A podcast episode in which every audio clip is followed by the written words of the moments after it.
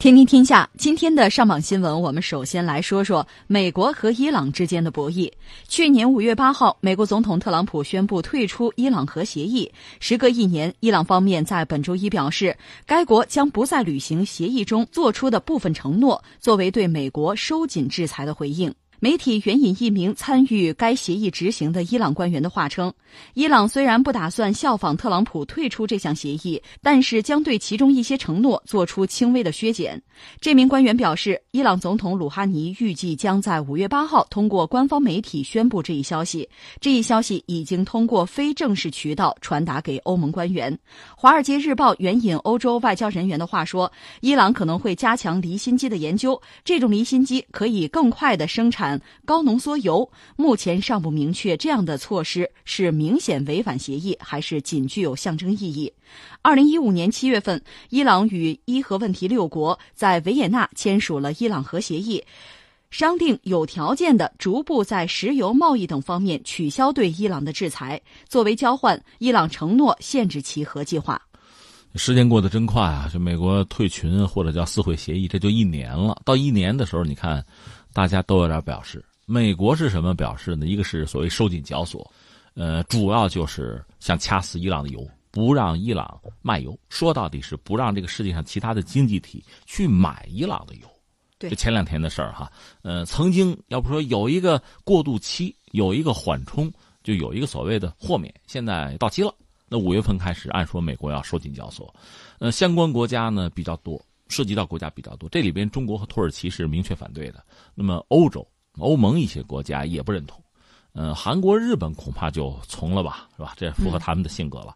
嗯，再就是印度，印度呢现在态度比较暧昧，既不想和美国硬顶，但是又不想听美国的。这是我们现在看到涉及油哈。那美国最新的动作是什么呢？是派航空母舰过去了。对。美国有官员就说，说有异常确切的情报显示，伊朗对驻中东美军构成新的威胁，这就促使了美军驻中东指挥部请求提供额外的援助，以震慑可能的攻击。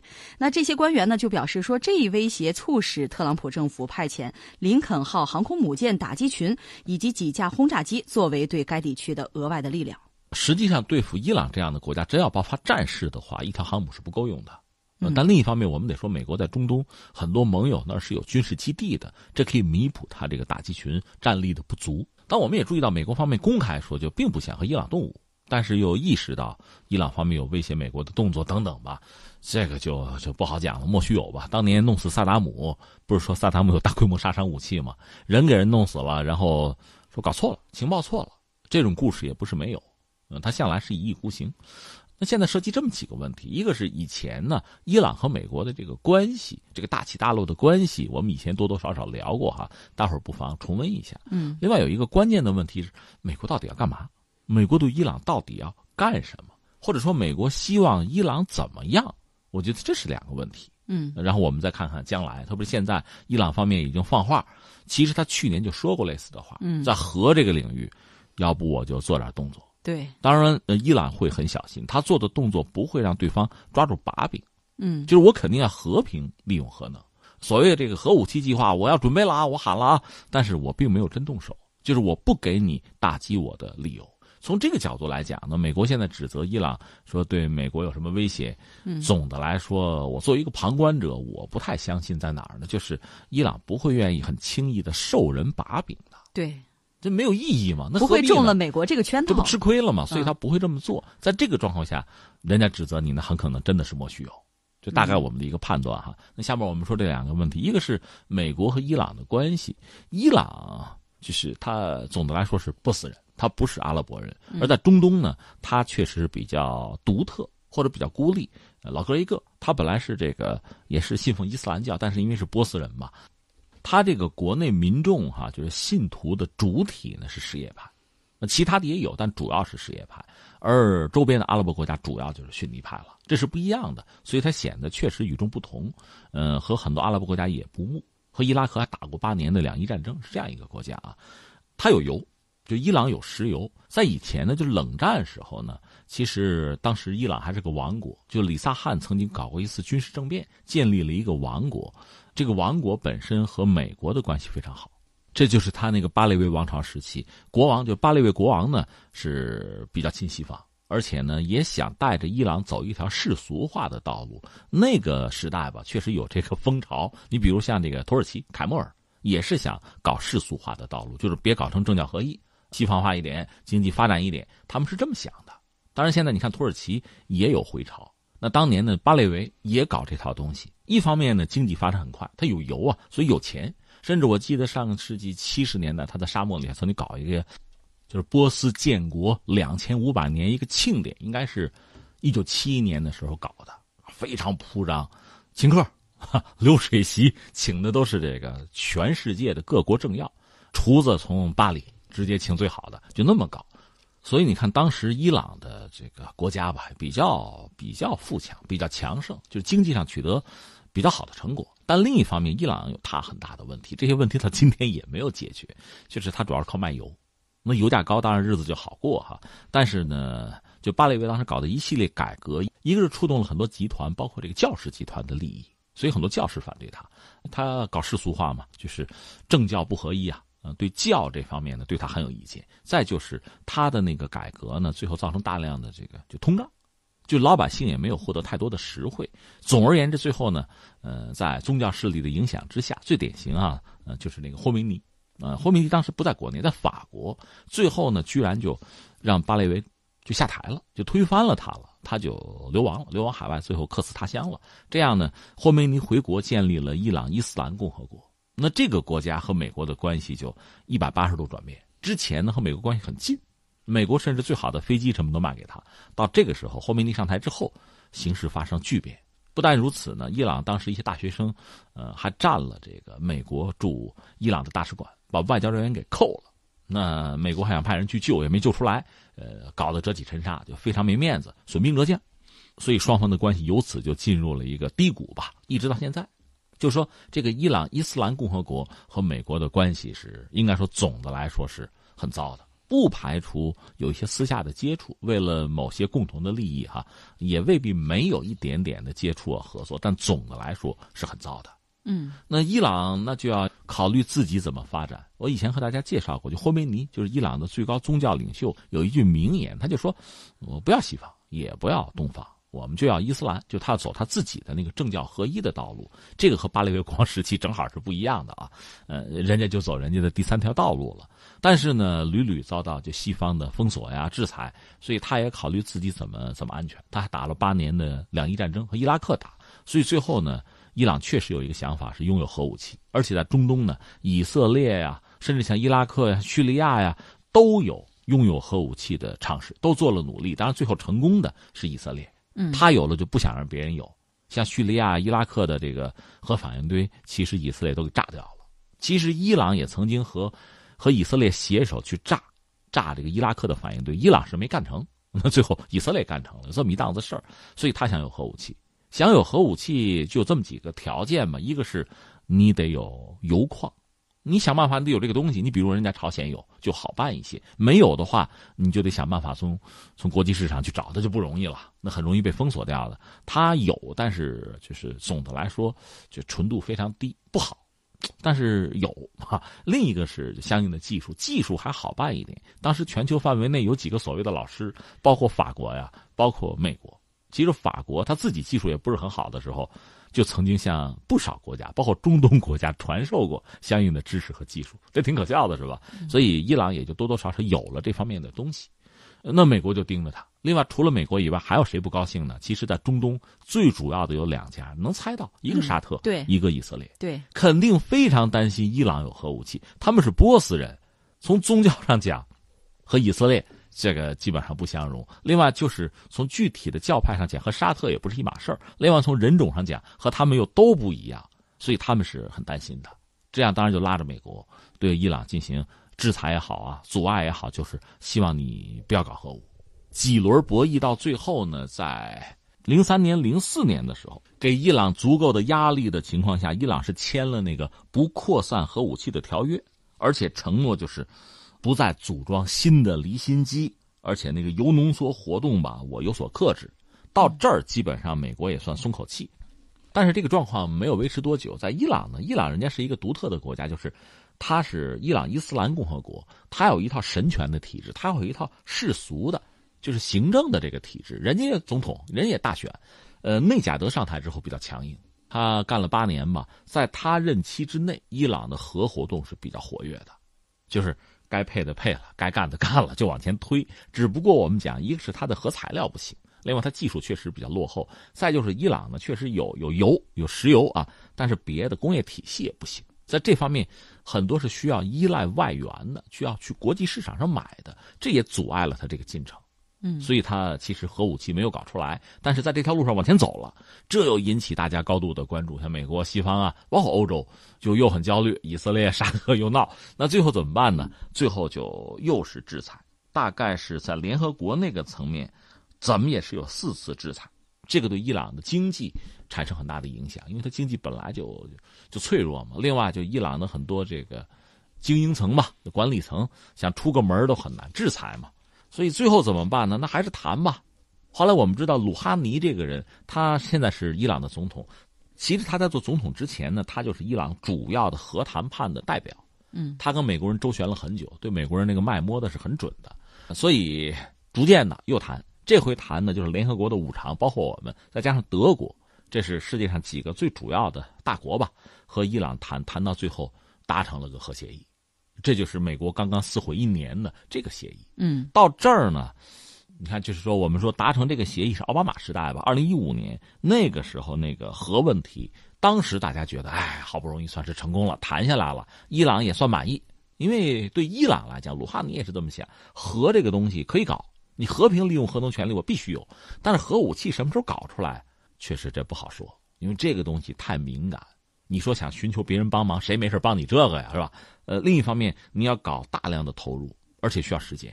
可是眼前，活到眉毛先顾眼前，眼前是全世界吧？国际社会对你的制裁已经给伊朗造成很大的麻烦。对，所以能达成协议，达成协议之后，伊朗很在乎，就是欧洲，欧洲大量的这个投资啊、项目啊、公司就进来了。这不挺好吗？我油就卖出去了，所以从鲁哈尼这儿来讲呢，达成协议是不错的。而且达成之后，你看那个德黑兰什么的，好多群众上街就庆祝，可见这事儿谈成之后，他们是觉得行，还不错，赚了。但是翻回来，美国人就不一定了。嗯，奥巴马觉得是我的政绩啊，我把这事解决了，我很好啊，作为总统我可以名垂青史了。但是继任的特朗普可不这么认为，对他一下就被推翻了，觉得你是个冤大头，你上当了。你并没有真正的解决伊朗的核问题。按照特朗普的，我们分析他的想法这么几点：一个是什么呢？能不能彻底解决伊朗核问题，就让它不再可能有核能力？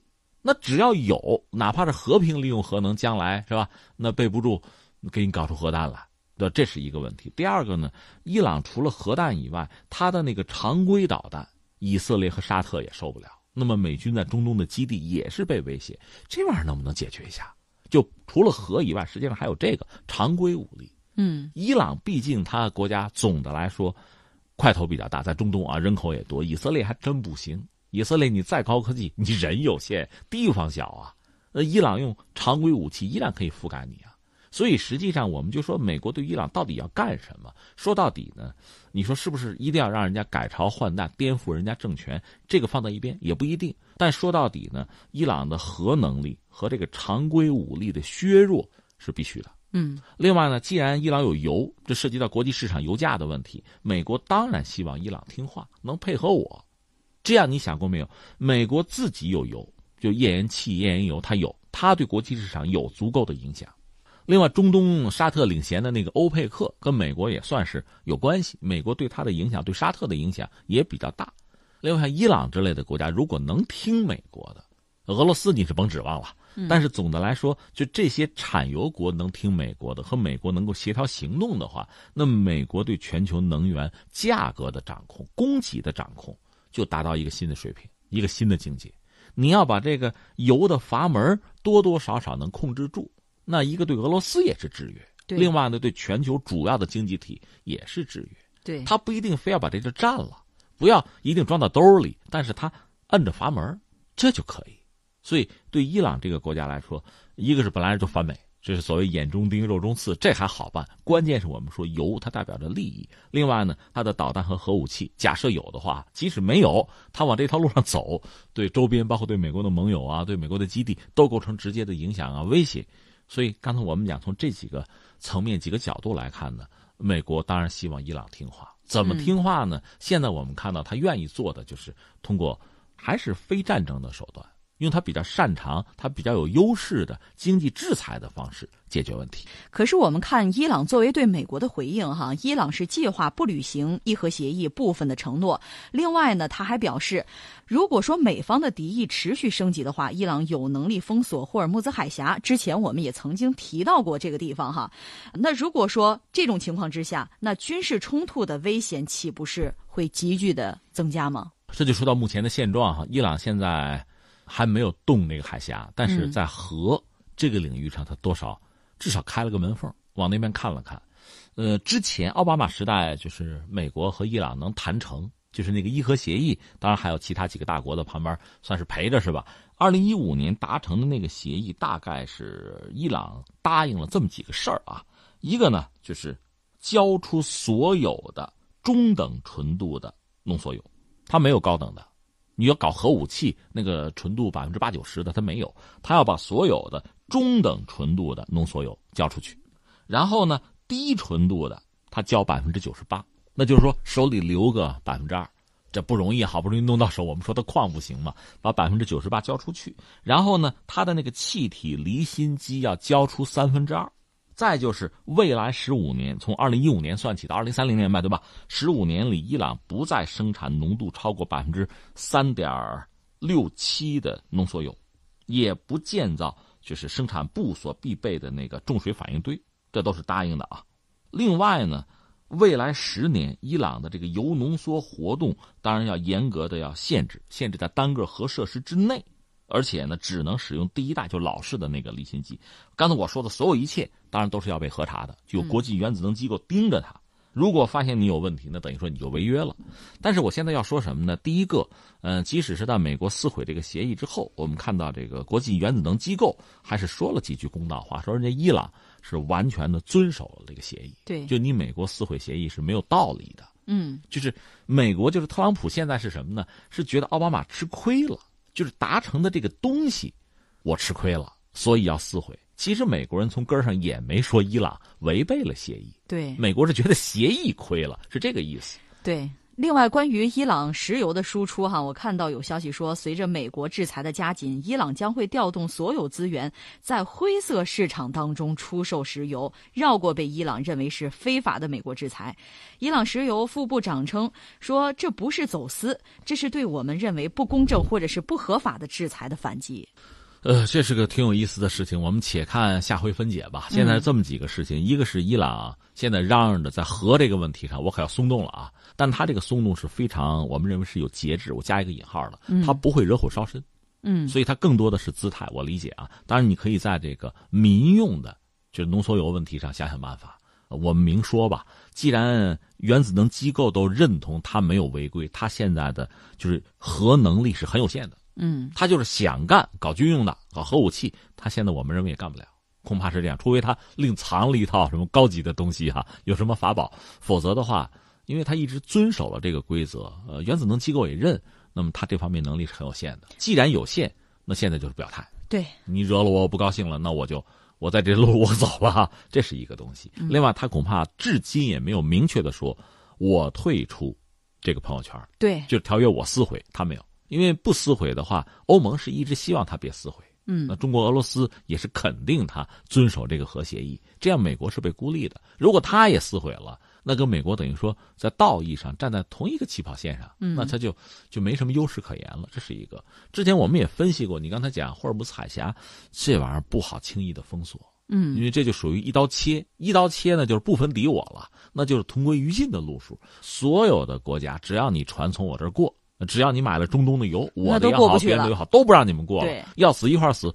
这个东西在道义上，在这个整个全球范围内吧，那你就确实很被动。如果你真到了这一步，联合国层面或者某些大国，比如西方派舰队过来，人家貌似替天行道，就站在道义制高点，你就要吃亏。而且，如果真的封锁霍尔木兹海峡的话，其实我就说过嘛，比如水雷、导弹，嗯，做倒是好做，只不过，嗯，代价会很大，全球经济会受影响。那么，伊朗的就目前的这个状况其实也很糟。如果真遭到比如联合国这个层面，呃，包括这个多国部队层面的打击或者压力的话。那恐怕就真的就很麻烦了，所以相信他一般不会这么做，他会采用其他的方式，比较有效的方式哈。一个就是争取拉住欧洲，拉住欧盟；另外呢，就拉住自己的大户吧，大客户吧，合作伙伴吧。对，这里边包括欧盟啊、中国呀、印度，想办法，因为包括俄罗斯，嗯，毕竟都是产油的，可以合作。呃，说到底，这个世界上现在好多经济体希望不用美元，就绕开美国进行能源的交易。包括其他大宗商品的交易，所以伊朗未必没有机会，这是一个。再一个就是刚才你也谈到了所谓灰色地带，他说我们不是走私啊，啊，其实这就是一个这个概念，咱争不争的，走不走私的。你看当年就是所谓 IS，嗯，在中东闹的时候就猖獗的时候，他们不也走私石油吗？就通过所谓这个地下通道。甚至当时俄罗斯拿着卫星照片指责土耳其，就是你们你们的边界从你们这过的车，这油就卖出去了。那当然土耳其不承认，嗯，那是政府或者还是政府鞭长莫及的某些地段哈。那这种做法可能还是成立的，就可以做到。说到底就是伊朗打算绕开美国的制裁或者绕开美国的禁令吧，想办法，他只能是卖油嘛。对，他到鲁哈尼倒说想卖别的，但他别的东西还真不如油。更有吸引力，来钱也快。还有就是，伊朗外长有计划要访问朝鲜，哈，是不是也在双方谋求在核领域上面的合作？我觉得这个过于敏感了。他核领域现在这不是朝鲜正在和美国谈，现在谈的也不是很顺。但在这个时候呢，如果想向美国施加压力，接待一下伊朗人是可以的。可是真要实质性的合作，那你想，美国也好，包括国际社会，因为联合国对他们都在进行制裁啊，你这么搞的话，恐怕就。站到国际社会对立面去了，这种事儿太冒险。另外就是涉及到，比如能源合作，这个油、石油，伊朗又有，我们朝鲜又缺，行不行？麻烦在哪儿呢？他们没挨着，也没有管道。嗯，如果伊朗的油轮真要开出来的话，很容易被拦截，所以这个事儿也没实际的意义。我认为啊，所以更多的还是一个姿态上的表达吧。